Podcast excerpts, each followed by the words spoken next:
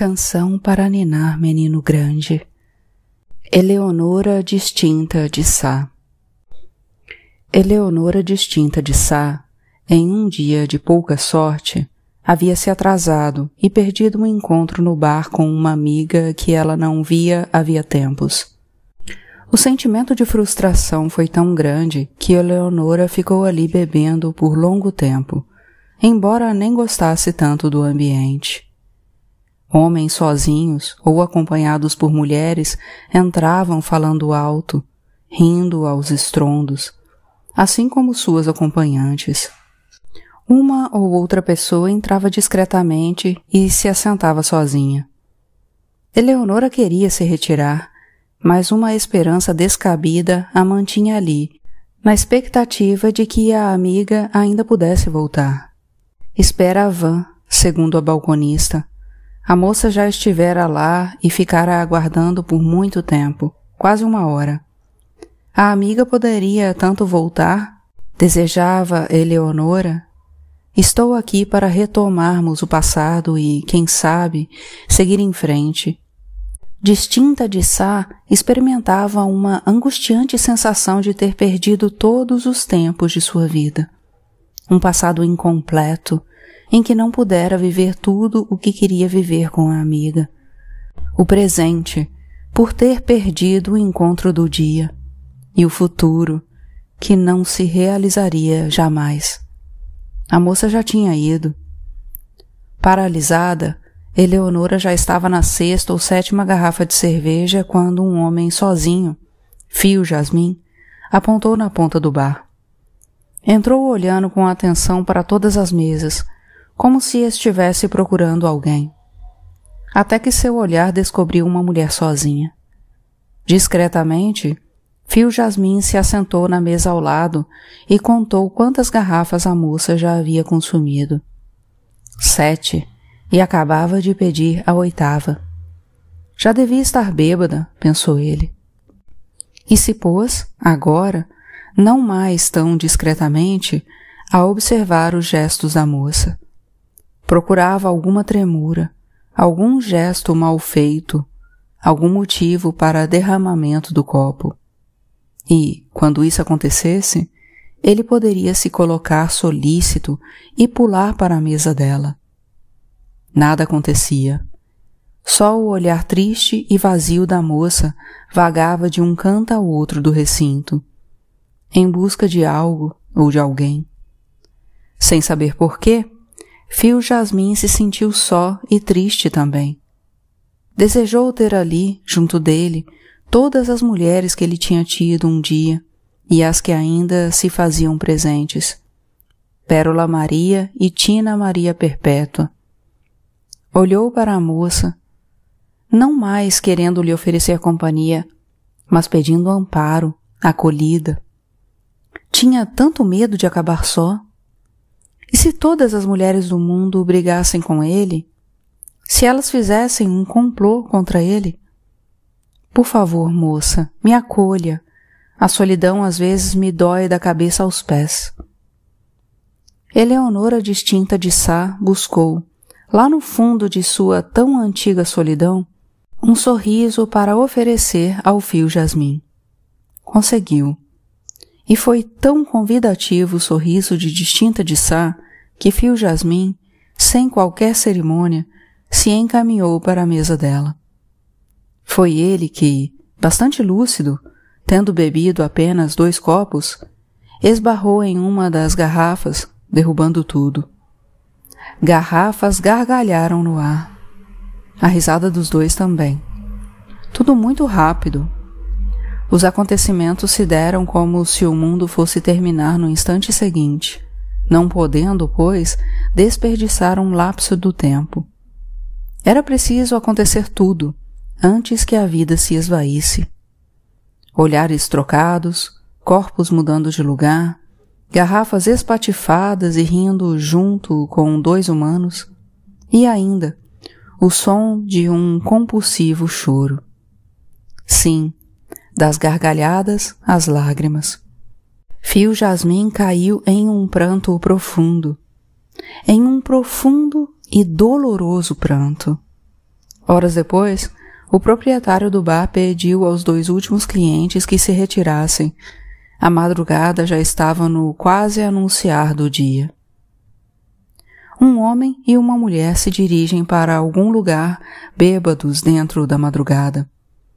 O desequilíbrio de um corpo ampara o balanceio do outro. A cada passo, hesitavam, titubeavam, mas não caíam, seguiam. Eleonora e Jasmin, desde o encontro no bar, se tornaram cúmplices na solidão e selaram uma amizade pelo tempo afora. Tinham segredos, quase iguais.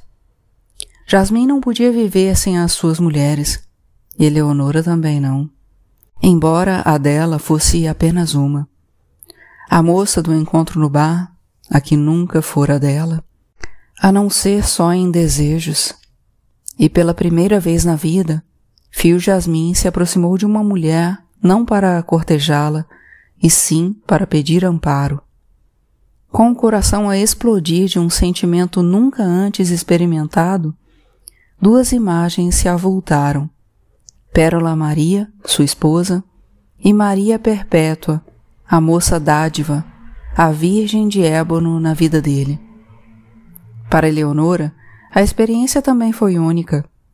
Levou um homem para dentro de casa, dormiu lado a lado com ele e não viveu qualquer temor descobriu que os homens, alguns, ou especialmente aquele, tão mulherengo, conclusão a que ela chegara pelas exageradas histórias de conquistas que ele havia contado, podia se tornar um irmão.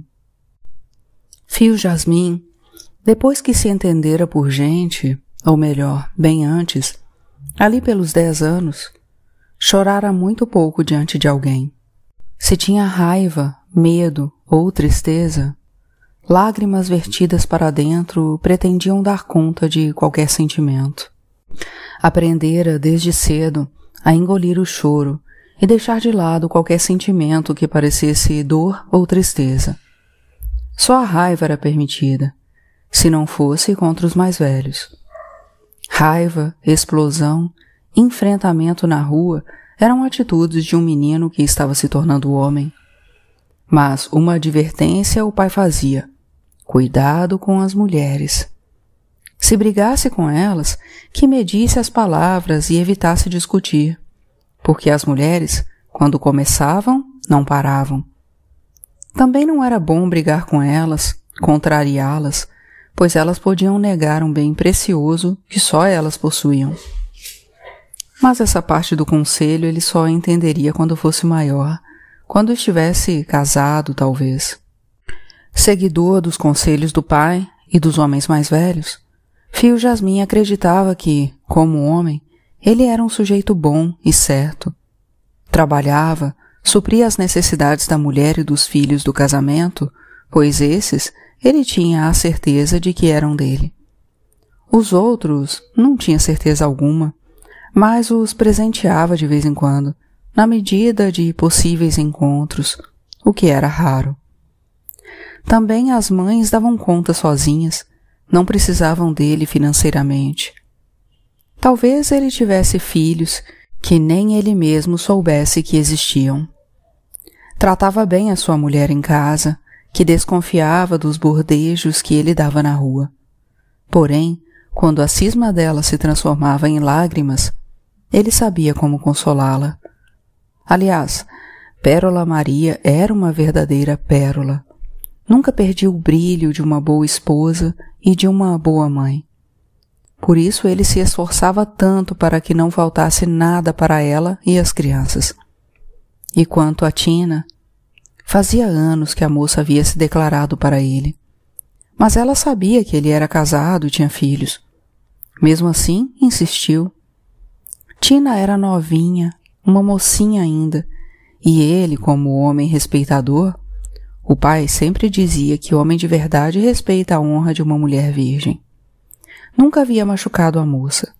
Fizera só carinhos superficiais com os dedos e a boca.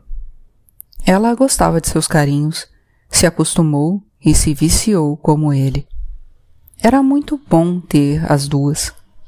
Necessitava, como um apelo vital da passividade de uma, cuja reação ao prazer dado por ele era respondida sempre por doces gemidos, que mais pareciam uma canção.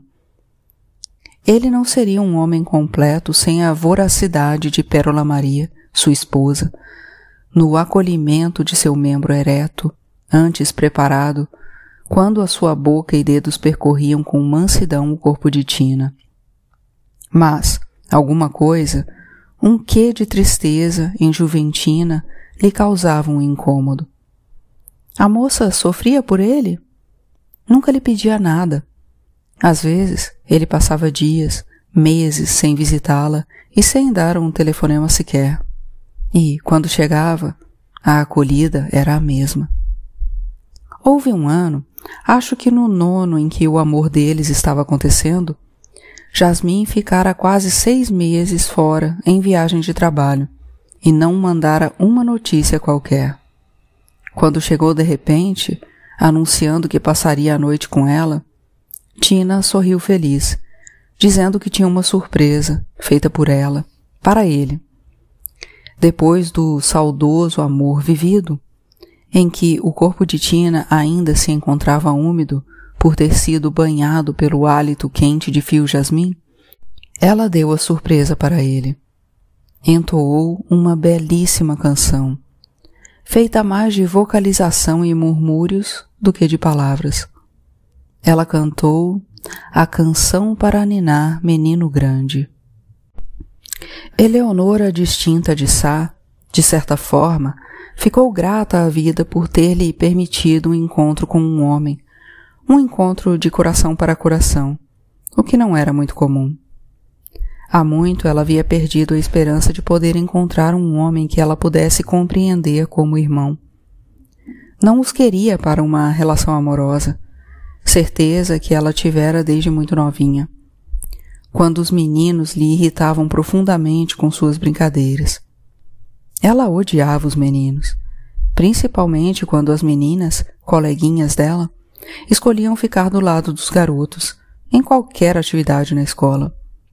Naquela época, ela desejava que o mundo fosse partido em dois pedaços distintos, sem mistura alguma, o das meninas e o dos meninos. E à medida que foi crescendo, os sofrimentos, as interdições que sofria por ser mocinha, em desvantagem com a liberdade dada aos irmãos, por serem rapazinhos, isso tudo foi criando nela um desejo de um mundo bipartido. Ela observava que, na prática, o mundo já era assim.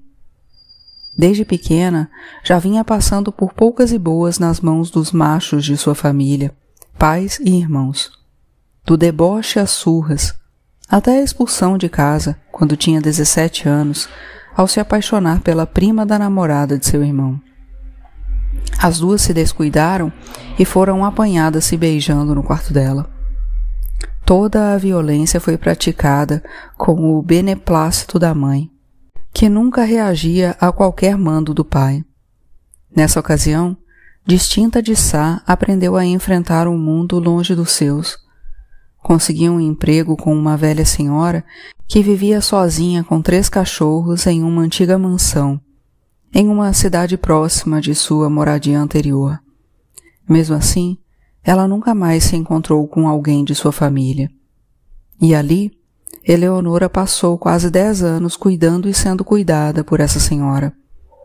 Nunca as duas falaram de suas vidas íntimas uma com a outra, mas criaram um elo profundo de afetividade. Quando essa senhora faleceu, distinta de Sá, aos 27 anos, já tinha o futuro econômico garantido. A senhora que lhe havia acolhido como filha tinha deixado todos os bens para ela. A vida de Eleonora ganhou novo sentido, o de procura de reconstrução, ou melhor, de uma construção de um passado não vivido.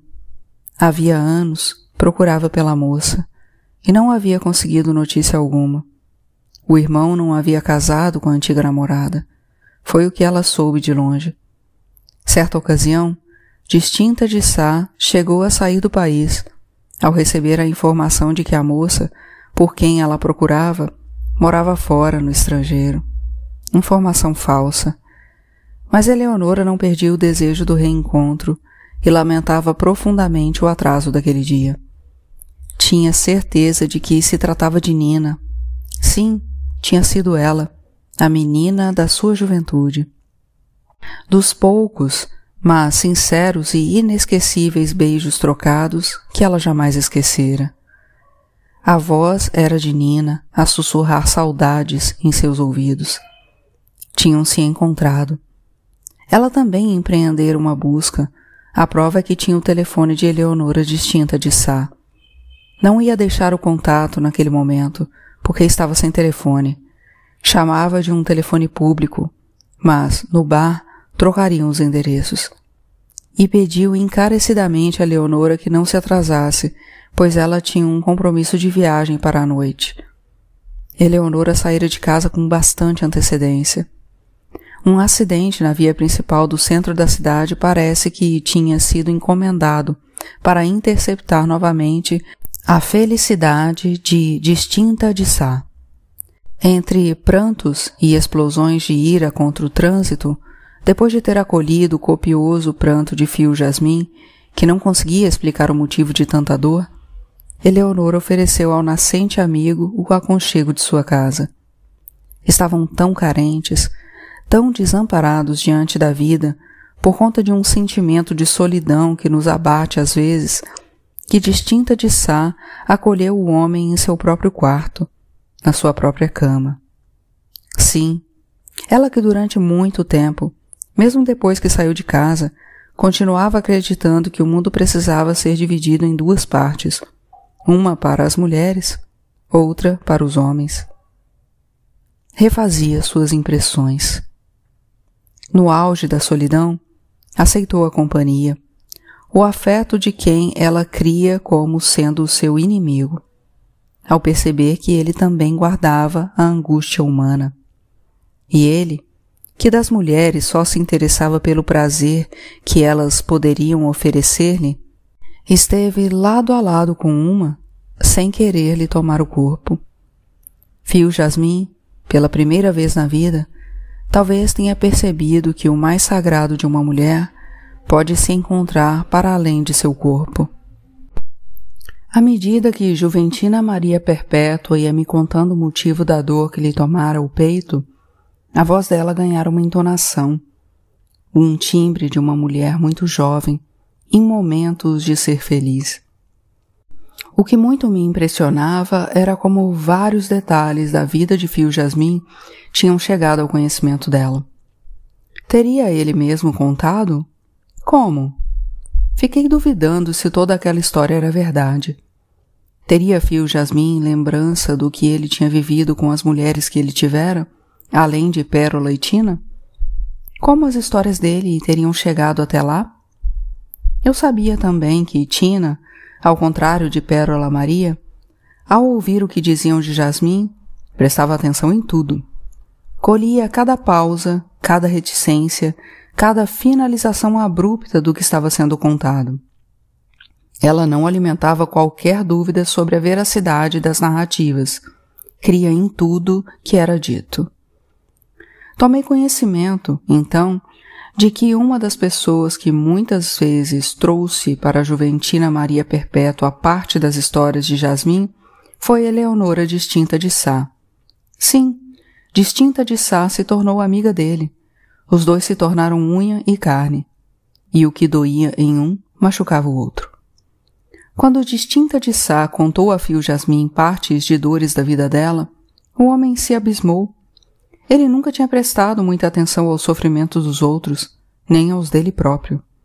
A dor que Jasmin guardava e que nunca comentara com ninguém foi quando não pôde ser o príncipe da escola. Mas tudo havia ficado no passado distante. Ao crescer, ele foi construindo o seu próprio reino, experimentando modos de viver outras realezas. Dores também não eram sentimentos para homem, e sim das mulheres. Entretanto, parece que elas mesmas sanavam as suas dores, com lágrimas. Pérola Maria era assim. Quando desconfiava de alguma paixão dele com as amigas da rua, Chorava, chorava. Ele enxugava as lágrimas dela com beijos e a dor parecia passar. Assim, Fio Jasmim, homem trabalhador desde muito jovem, namorador também, bom marido, cumpridor dos deveres de pai, principalmente com os filhos nascidos do casamento, sem vício algum, a não ser gostar muito de mulher, como ele mesmo afirmava. Seguia levando a vida. Foi preciso que esse homem, que se julgava perfeito, encontrasse com uma Eleonora distinta de Sá, para que ele se atentasse para as próprias dores e para as que existem no mundo. Quando Fio Jasmin escutou da boca de uma mulher uma contida confissão de amor, que não era dirigida para um homem e sim para outra mulher, ele quase não acreditou. Já tinha ouvido de mulheres que não gostavam de homens, mas não conhecia nenhuma delas que gostasse de mulher. Aliás, ainda pequeno, ouvia algumas vezes sobre uma prima distante que causava um zum zum zum na família. Diziam que a moça havia deixado o noivo às vésperas do casamento, para ficar com uma mulher. Fio cresceu e nunca mais ouviu falar de prima Eulália. Quanto a homem gostar de homem, ele conhecia de perto alguns poucos, ninguém da família. Jasmin até brincava que gostava deles, pois eram homens do tipo que nunca competiriam pelas mulheres com ele. E, mesmo se competissem, ele ganharia, pois o dono da virilidade era ele.